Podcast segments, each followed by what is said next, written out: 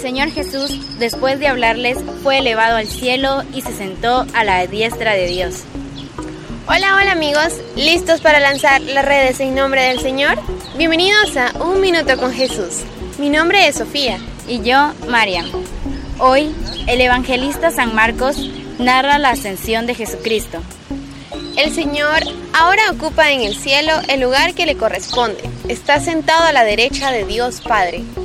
Es una manera de decir que Jesús recibe la felicitación y el agradecimiento de todos los que están ahí. Dios Padre, Dios Espíritu Santo, San José, todos los ángeles, millones de millones y todos los santos. Algún día también nosotros iremos allí. Mientras tanto, Jesús nos pide que vayamos al mundo entero para proclamar la salvación a toda la humanidad. Gracias por acompañarnos en Un Minuto con Jesús. Nos vemos este domingo en misa. No faltes. Recuerda, Jesús te está esperando.